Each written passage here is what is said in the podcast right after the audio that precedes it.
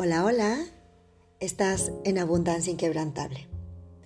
Y sabes, he estado pensando en esta frase que tanto y tanto nos dice. No se puede tener todo en la vida. Me parece un error letal. Es como si desde el principio nos dijeran que tienes que elegir esto o aquello. De hecho, Creo que es la forma en la que nos educan, teniendo que elegir si una cosa u otra. Fíjate que estaba pensando, si no es esa misma forma de educar la que de los famosos límites, ¿no? Esos límites que nos hacen sentir atrapados, que nos hacen sentir no merecer, o que tenemos que comportarnos de una o de otra forma. Y ese tipo de comportamientos es tener que elegir. Y entonces, como tantas veces hemos escuchado eso de dicen, que te dicen, no se puede tener todo en la vida, de repente cuando nos encontramos en la elección, te viene esta vocecita que te repite la misma frase. Y es curioso, pero cuando de repente, por alguna razón o situación, lo tienes todo, no sé por qué se genera la sensación de sentirte culpable o de que no lo mereces. Y sí se puede tener todo. Vamos a la vida práctica. Tú te has preguntado por qué existen tantas y tantas personas en el ámbito profesional sumamente exitosas con matrimonios disfuncionales? ¿O por qué las madres tenemos que elegir entre una profesión o la maternidad? Y cuando estamos en el mood, sí puedo, y soy madre y también emprendo, o soy madre y también soy productiva en el área laboral, sea como sea, la sensación de la culpa te invade.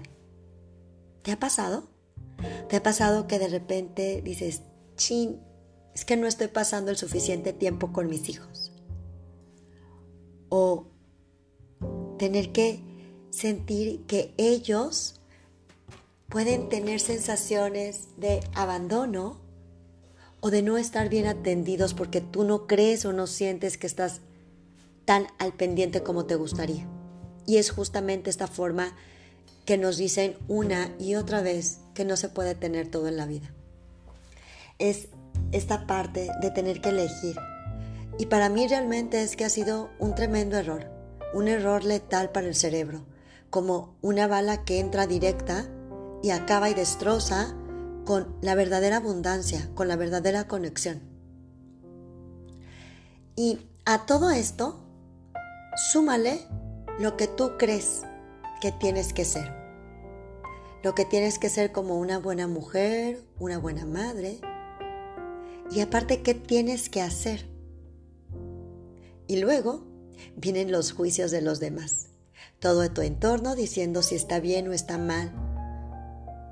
Si lo tienes todo o no. Si viajas mucho o viajas poco si la pasas trabajando o no la pasas trabajando.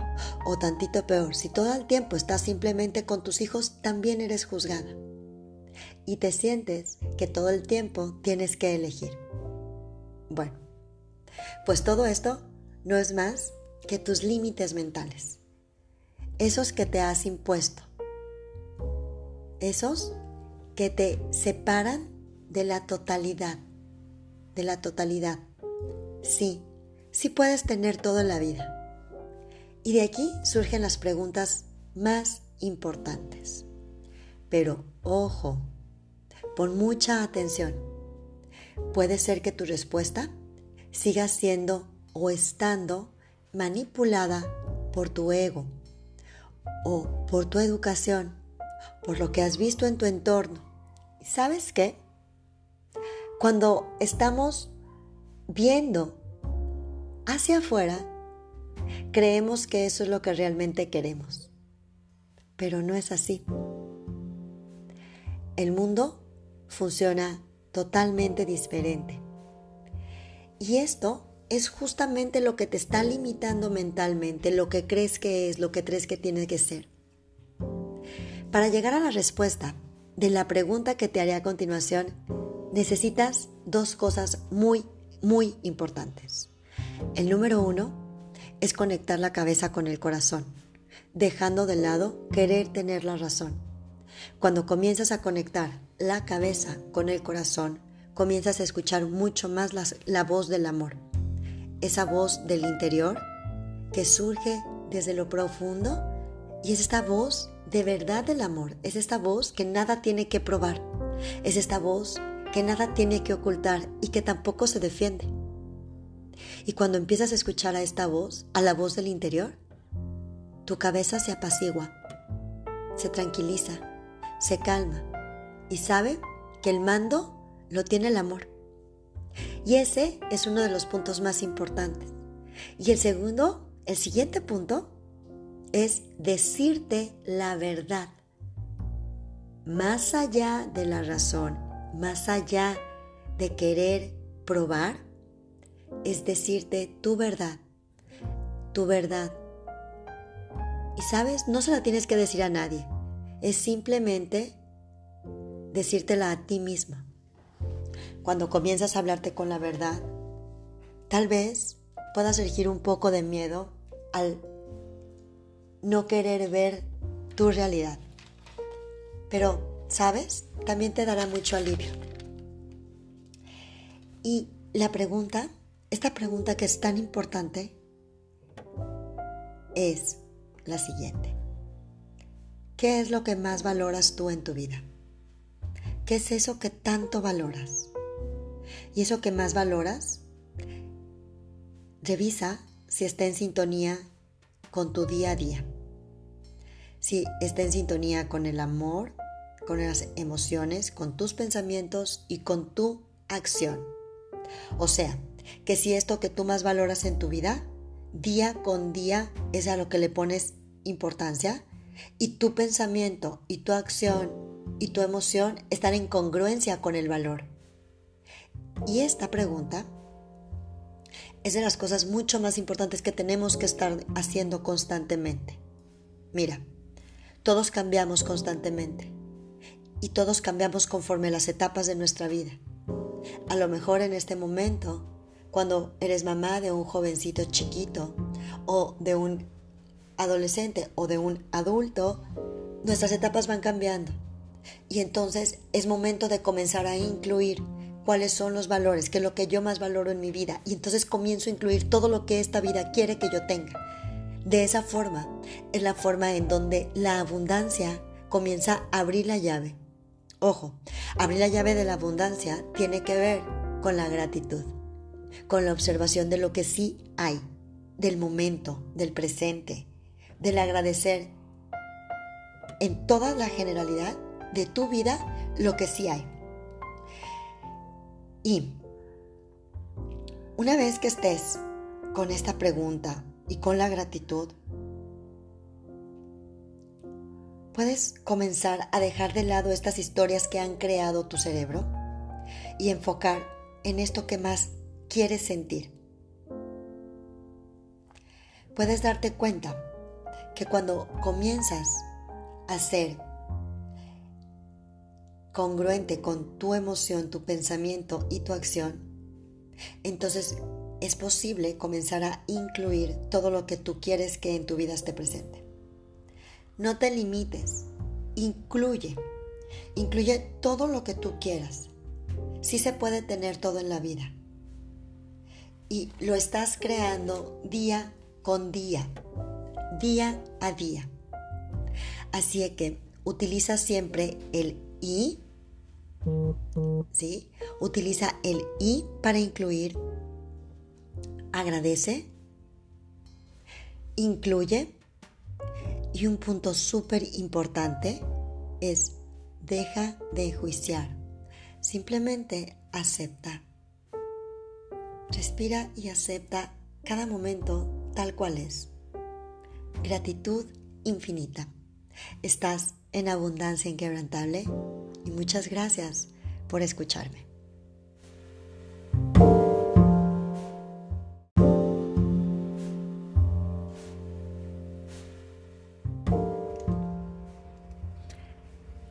Hola, estás en Abundancia Inquebrantable. Mi nombre es Paulina Navarrete y hoy quiero hablarte del estándar del otro. Y solo para entrar en contexto, los que somos padres nos identificaremos muy bien con el asunto de la comunicación con el bebé. Cuando llora, se le atiende. Si el chiquito hace alguna gracia, nosotros empatizamos con ellos y el bebé aprende que eso nos gusta como padres. Si el chiquito busca cariño, se le consiente, se le abraza y así vamos desarrollando una comunicación con el bebé. Existe dentro de nuestro cerebro algo que se le llama neurona espejo. Y la neurona espejo funciona de esa forma. La neurona está captando lo que está aconteciendo en el exterior y está aprendiendo tal cual del exterior lo que está viendo. De esa forma replica el aprendizaje.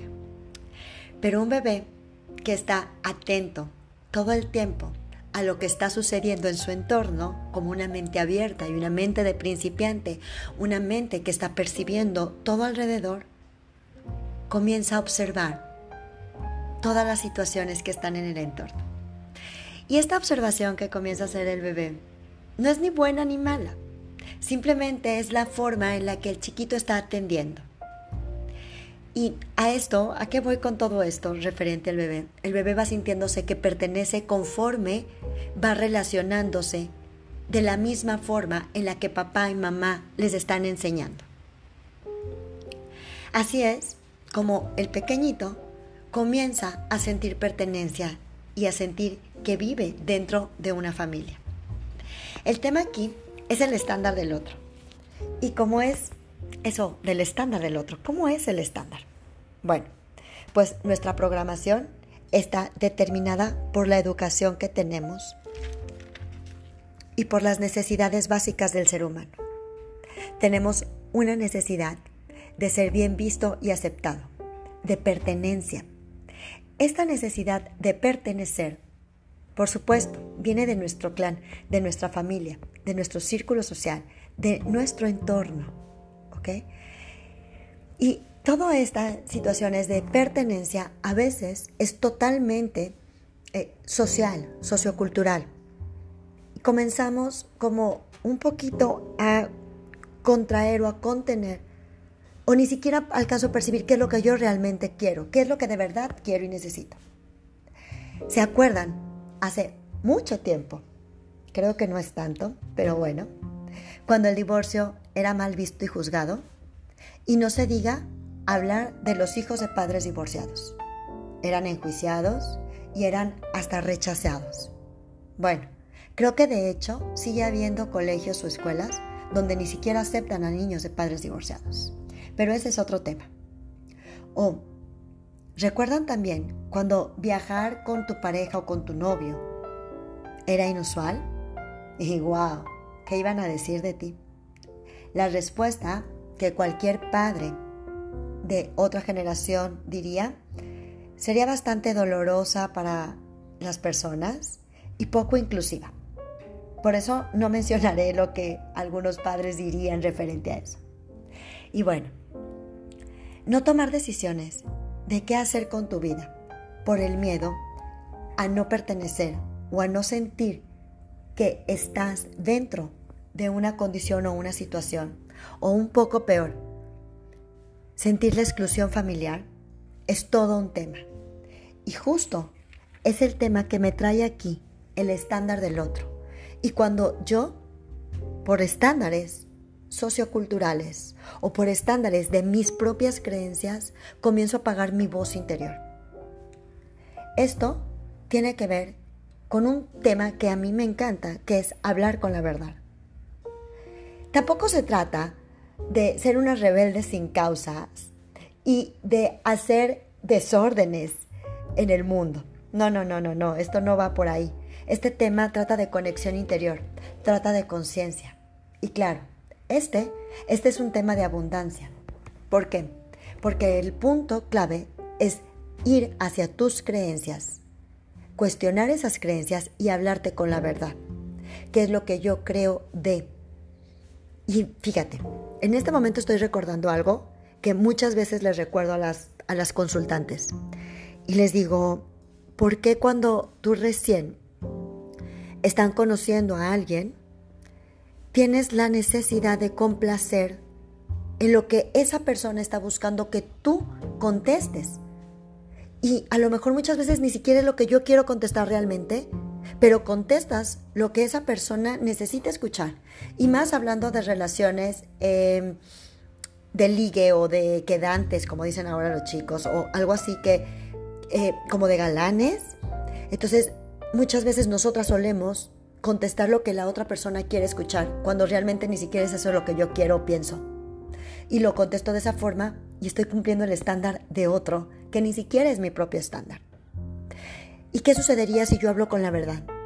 ¿Qué sucede si yo aprendo no nada más a expresarlo en voz, sino a contarme a mí misma mi historia de verdad? Ese es justamente el tema de la abundancia. Porque cuando yo comienzo a hablarme con la verdad, el estándar del otro pasa a ser un segundo grado y comienzo a integrarme, a poner el límite, amarme y a honrarme, que es ahí justo en donde nace el amor personal. Hablarme con la verdad, que es lo que yo realmente sí quiero. Y esto se trata de una escucha activa al corazón, a sintonizar con lo que quieres experimentar en tu vida. Hablar desde la verdad no es para cualquiera, es para valientes, es para darte el permiso de verte con errores, imperfecta, con caídas, con dolor, y aún así levantarte y seguir con la vida llena de alegría y de amor.